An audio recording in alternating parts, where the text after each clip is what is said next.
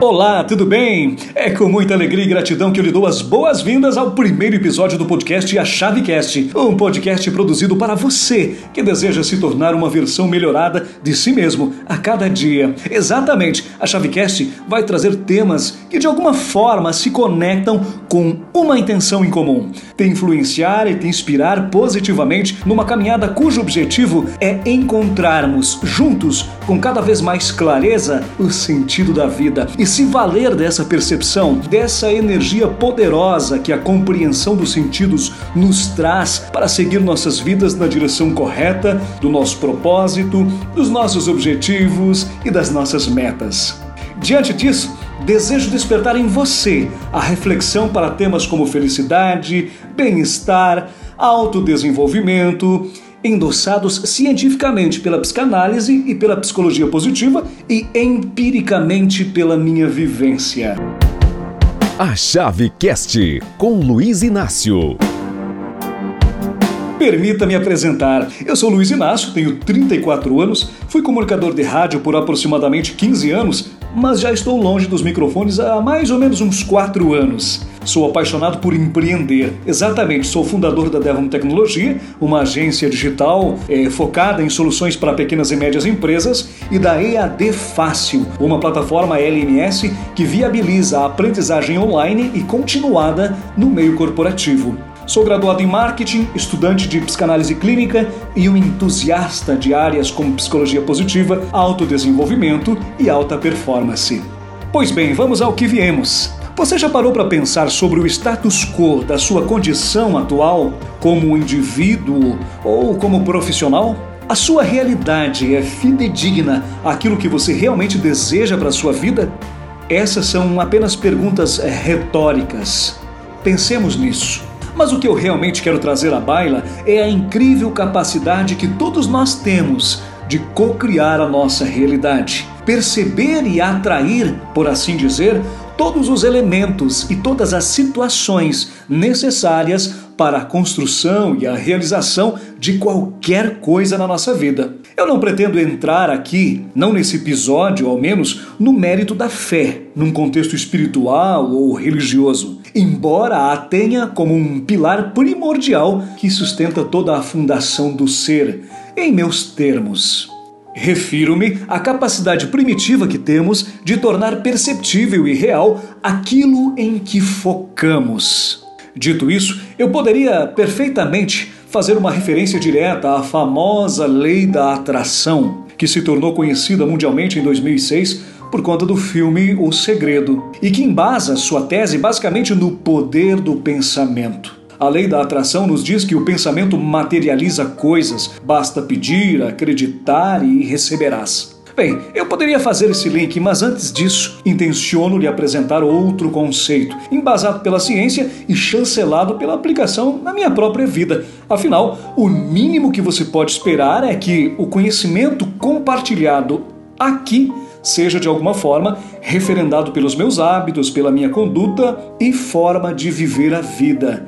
Precisamos, a todo custo, honrar a congruência. Bem, a ciência já provou que todos nós, a todo instante, somos submetidos a milhões de bits de informação por segundo e que, pasmem, o nosso consciente consegue sintetizar, ou seja, absorver e interpretar ordenadamente menos de 1% de todas essas informações, graças ao SAR, isso mesmo, ao Sistema Ativador Reticular. Em algumas literaturas você também poderá encontrá-lo como SARA, o equivalente, né, um acróstico equivalente para Sistema Ativador Reticular Ascendente. O SAR, dentre muitas das suas funções neurais, funciona basicamente como um poderoso filtro, ou seja, tudo aquilo que pensamos, visualizamos, acreditamos e externamos retroalimenta e calibra esse filtro e cada vez mais ele nos faz perceber aquilo que estamos buscando para a nossa vida e, por consequência, atrair isso para a nossa realidade. Perceba que incrível! Ou seja, o SAR basicamente se alimenta das nossas crenças, das nossas angústias, da nossa autoestima, das nossas limitações e, sobretudo, dos nossos pensamentos, que servem sim como verdadeiros comandos para nos fazerem perceber cada vez mais elementos e situações que se coadunam com o que conscientemente e até inconscientemente estamos comunicando. Nesses termos, podemos dizer que a lei da atração é secundária. O que impera em primeira instância é a percepção. Quando estamos focados em algo, dizemos ao SAR o sistema ativador reticular, o que é importante, e ele filtra todas as distrações e começa a mostrar só aquilo que faz sentido, ampliando sobremaneira a nossa capacidade cognitiva de perceber a realidade e principalmente as oportunidades que, se não tivéssemos focado, provavelmente não perceberíamos, mesmo diante dos nossos olhos. Eu vou te dar um exemplo que vai te ajudar a entender melhor o SAR. E esses são exercícios que você pode fazer eh, no seu dia a dia. Imagine que você queira trocar de carro, ou mesmo comprar o seu primeiro carro. Bem, depois de muito pesquisar, finalmente você decide qual será o modelo que você vai comprar. E até a cor. Depois disso, ao sair para a rua, nos dias que se sucedem, você começa a ver aquele carro, aquela marca e até mesmo aquela cor que você tanto quer. Significa que de uma hora para outra todo mundo decidiu comprar o mesmo carro que você?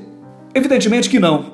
Os carros, todos eles, sempre estiveram lá, mas você nutriu o seu SAR das informações necessárias para ele perceber e, secundariamente, atrair essa realidade. Então, basicamente, o SAR aguça a nossa capacidade de percepção.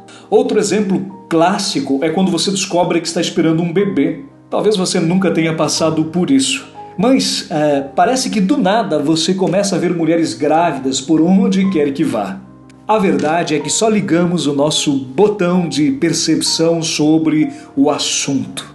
Eu vou deixar um terceiro exemplo que você pode fazer inclusive com outras pessoas. Se você usa relógio de pulso, tire o relógio ou mostre para alguém e peça para que esse alguém lhe diga que horas são. Muito provavelmente a pessoa vai te responder as horas corretamente. Depois disso, imediatamente peça para essa mesma pessoa para que ela lhe diga qual é a marca do seu relógio ou mesmo algum outro algum outro detalhe gravado na coroa do relógio. Muito provavelmente ela não saberá lhe responder, pois o SAR dessa pessoa estava concentrado na informação que lhe pediram, identificar e informar as horas. Todas as outras informações foram simplesmente ignoradas. Estavam lá, mas foram ignoradas. Diante disso, você consegue perceber a importância daquilo que pensamos, falamos, externamos a todo momento?